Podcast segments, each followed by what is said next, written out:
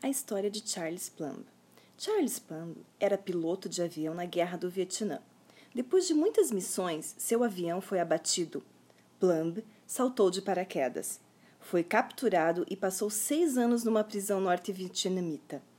Ao retornar aos Estados Unidos, passou a dar palestras relatando sua experiência e o que havia aprendido na prisão. Certo dia, num restaurante, foi saudado por um homem que sorriu, dizendo: Olá, você é Charles Plumb. Era piloto no Vietnã e foi derrubado, não é mesmo? Sim, como sabe? perguntou Plumb, espantado. Era eu quem dobrava o seu paraquedas. Parece que funcionou bem, não é verdade? Plumb quase se afogou de surpresa e com muita gratidão respondeu: Funcionou perfeitamente. Caso contrário, não estaria aqui hoje. Devo minha vida a você.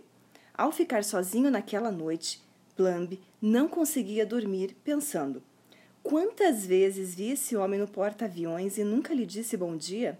Eu era um piloto arrogante e ele um simples marinheiro aprendiz.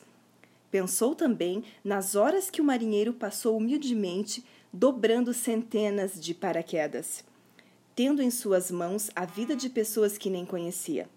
Agora, Plumb inicia suas palestras perguntando à plateia: quem dobrou seu paraquedas hoje?